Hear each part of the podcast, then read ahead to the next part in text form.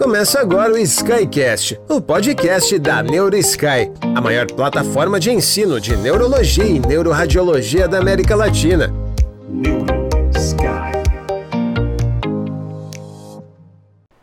Olá, NeuroSky, seja bem-vindo a mais um Sky Experience. E no, na semana atual, nós vamos discutir um pouquinho sobre TDAH. Né? A gente está no mês aí da neuropediatria, Semana passada a gente discutiu um pouco sobre AVC na infância, saindo desde a imagem, características clínicas e etiologias, até né, a trombectomia na, na infância. E essa semana a gente entra aí num tema muito interessante, um tema que é amplamente discutido, né, não só na comunidade médica, mas é, na mídia, por pessoas diversas que não são é, propriamente da área da saúde. E, infelizmente, né, acaba é um tema que tem muito mito, é, muita conspiração, eu diria até, uh, sendo divulgada. Mas o nosso objetivo aqui na NeuroSky né, é sempre levar aí um, um conhecimento é, embasado cientificamente para vocês. E para quem gosta né, de neurociência, para quem gosta de neuroanatomia, neurologia, neuroradiologia, poder aprender um pouco mais e disseminar o conhecimento. Então, gente, para a gente começar falando de TDAH, né, transtorno de déficit de atenção e hiperatividade, a gente está falando de fato de um transtorno que se manifesta com esses sintomas de hiperatividade, de impulsividade e ou desatenção.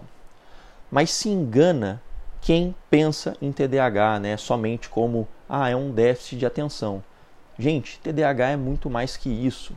Na verdade, TDAH é um transtorno desexecutivo, né? ou seja, uma doença que resulta num funcionamento anormal das funções executivas. Funções aí que são amplamente reguladas pela parte da frente do cérebro, né?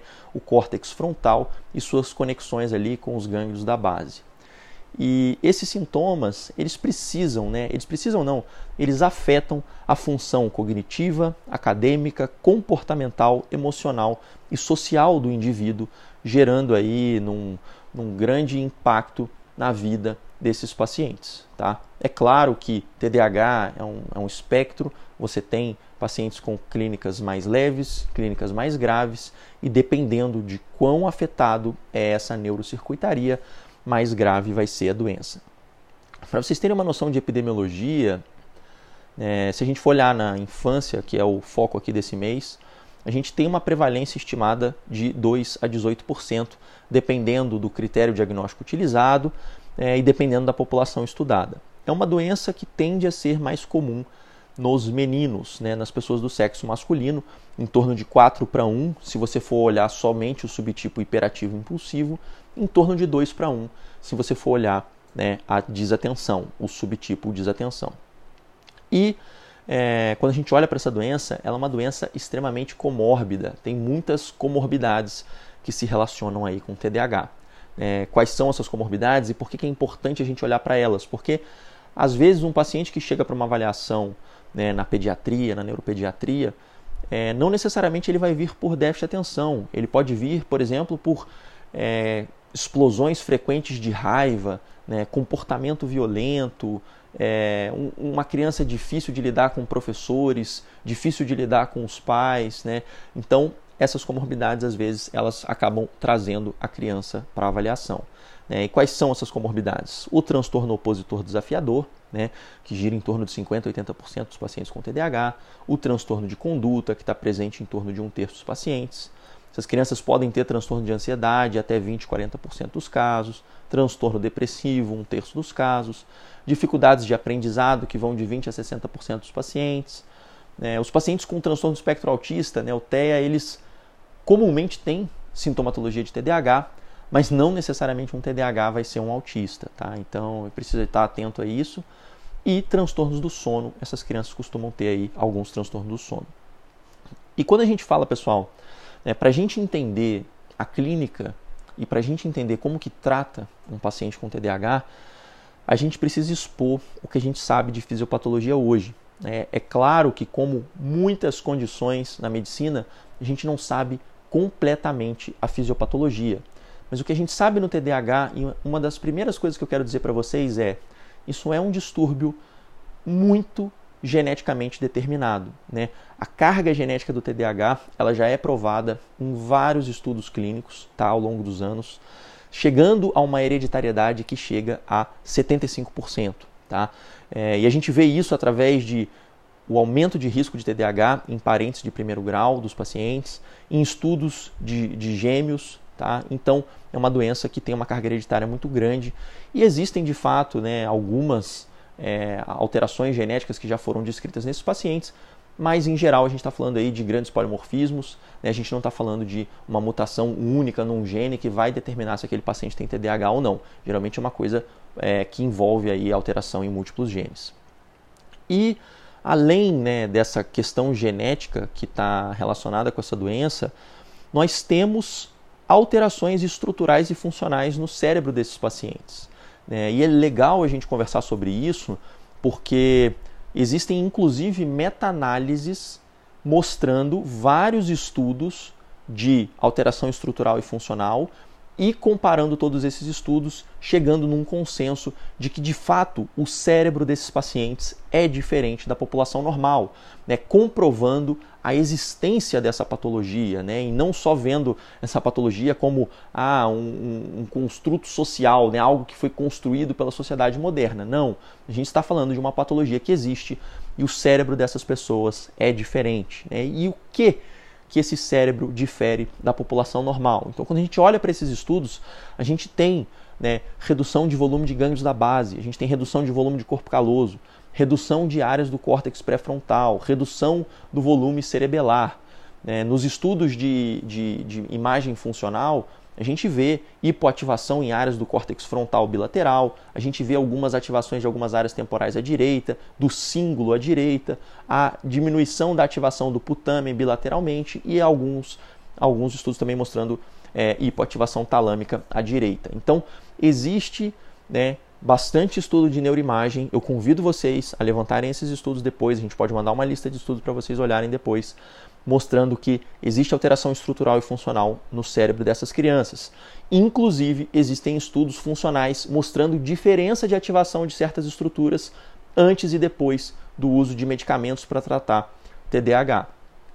E além né, dessa, dessa questão de neuroimagem, é, existem modelos animais mostrando que o metabolismo catecolaminérgico no córtex pré-frontal ele é alterado, né, caracterizado aí por uma diminuição da inibição dopaminérgica e um aumento da atividade noradrenérgica, o que é uma outra coisa que se correlaciona né, com a com a atividade, né, com a farmacologia dessas medicações utilizadas no tratamento desses pacientes. Uma ressalva que a gente deve fazer aqui é: apesar de existirem estudos mostrando alterações de circuitaria e estruturas neuroanatômicas, a gente não pode ainda utilizar métodos de imagem para dar o diagnóstico de TDAH, tá? Então não existe uma alteração que é patognomônica ou que eu consigo olhar e falar, olha, está diminuído aqui, então posso falar que é TDAH. Não, isso não existe. Então ainda é uma doença que a gente precisa dar o diagnóstico com bases clínicas. Mas a clínica da doença, ela se correlaciona exatamente com as alterações nessas áreas. Né? Se a gente está falando de uma doença que cursa com hipoativação frontal, com hipoativação de gânglios da base, a gente está falando de uma doença que a clínica vai ser revelada por alteração dessas estruturas. Ou seja, a gente está falando de alteração de função executiva, a gente está falando de incapacidade de inibir comportamentos, né? a gente está falando de incapacidade de se planejar, né? incapacidade de manter atenção, que são funções dessas estruturas que a gente conversou aqui agora. E do ponto de vista assim, ambiental, né, é muito controverso os fatores ambientais que se relacionam com o TDAH. Né, já foram descritos que alguns padrões alimentares, alterações do sono, como privação de sono, né, poderiam se relacionar com alguns sintomas da doença, mas é muito controverso se isso se relaciona com causa. E parece não se relacionar com causa. Né? A base da doença realmente parece ser genética e você tem outros fatores ambientais ali que podem talvez exacerbar, talvez aumentar em certo grau é, ou deflagrar, né? a gente não sabe muito bem, mas os fatores ambientais são muito controversos. O uso de tabaco na gestação, o uso de álcool na gestação, né, já foi relacionado em alguns estudos como o aumento do risco de TDAH, prematuridade e TCE na infância, mas eu repito, essas são associações controversas na literatura. E o que interessa, né, muita gente aqui que segue a NeuroSky, é a avaliação clínica, né? O que que eu preciso observar num paciente para eu pensar em TDAH, né? O que que eu preciso olhar na minha avaliação desse paciente para eu falar, poxa, isso aqui está parecendo um TDAH, eu vou encaminhar ou eu vou resolver aqui, por exemplo, na atenção básica, né? Uh, e para a gente começar falando disso, a gente vai falar primeiro da hiperatividade e impulsividade, que geralmente na infância andam juntos. Como que a gente caracteriza, né? Uh, basicamente, pessoal, é aquela incapacidade da, da criança ficar parada, né? aquela incapacidade da criança também de inibir comportamentos.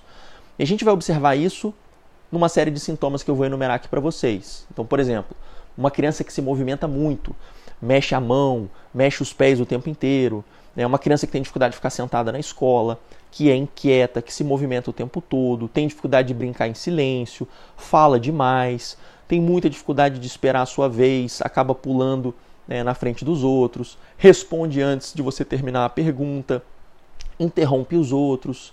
Isso são sintomas de hiperatividade e impulsividade. Eles costumam já ser observados aos 4 anos de idade e existe um pico né, quando a criança chega entre 7 e 8 anos. Esses sintomas da hiperatividade, eles vão reduzindo na adolescência, mas o adolescente ele acaba trocando essa hiperatividade por uma sensação de inquietação. E o que persiste de fato na adolescência é a impulsividade. E aqui eu peço que vocês parem e prestem muita atenção, porque é na impulsividade que mora o perigo do TDAH. Por quê? A impulsividade ela se relaciona com redução na expectativa de vida desses pacientes em comparação com a população normal. Tem estudos que dizem que os pacientes com TDAH têm uma expectativa de vida às vezes até 10 anos menor que a população normal. Mas como, né? Como que um TDAH poderia matar alguém antes do tempo, né? Será que eu estou sendo dramático aqui, pessoal? Não. É por causa dos comportamentos que essas pessoas vão se envolver, comportamento sexual de risco, direção perigosa, abuso de substância, maior tendência a cometer suicídio, envolvimento em brigas e situações violentas. Se a gente está falando, pessoal, de uma estrutura cerebral que é responsável por inibir um comportamento que você olha no futuro e sabe que no futuro aquele comportamento vai te prejudicar, se você não tem esse freio, você está predisposto a se envolver com uma situação de perigo sem ponderar. E esse é o grande problema nos pacientes com TDAH. E é por isso que a gente precisa dar muita atenção para esses pacientes e tratá-los adequadamente, para você reduzir essa chance deles se envolverem nessas situações de risco. Bom, seguindo, né, agora a gente vai falar um pouco sobre desatenção. É, a desatenção seria ali uma redução da habilidade do paciente manter atenção ou trocar de atenção entre tarefas. E a gente vai observar né, essa falha de atenção em várias esferas. Né? Quais são? O paciente ele tem uma dificuldade para ter atenção em detalhes, ele frequentemente comete erros, ele tem uma dificuldade em manter atenção nas atividades, ele parece não escutar quando você fala com ele, ele tem falha para seguir tarefas, ele tem dificuldade de se organizar, ele evita tarefas que necessitam de alto esforço mental, porque ele justamente não consegue ficar parado, não consegue manter a atenção por muito tempo. Eles frequentemente perdem objetos, se distraem facilmente, esquecem compromissos. E isso costuma ficar muito evidente a partir dos 8 anos. O que às vezes acaba atrasando o diagnóstico, porque a gente está falando de um transtorno de desenvolvimento cerebral, né? E isso já está acontecendo antes dos 8 anos de idade. Mas às vezes a gente só vai perceber essa desatenção ali acima dos 8 anos e aí pode ser que você perdeu um, uma janela de tratamento aí que pode ter prejudicado essa criança né, no começo.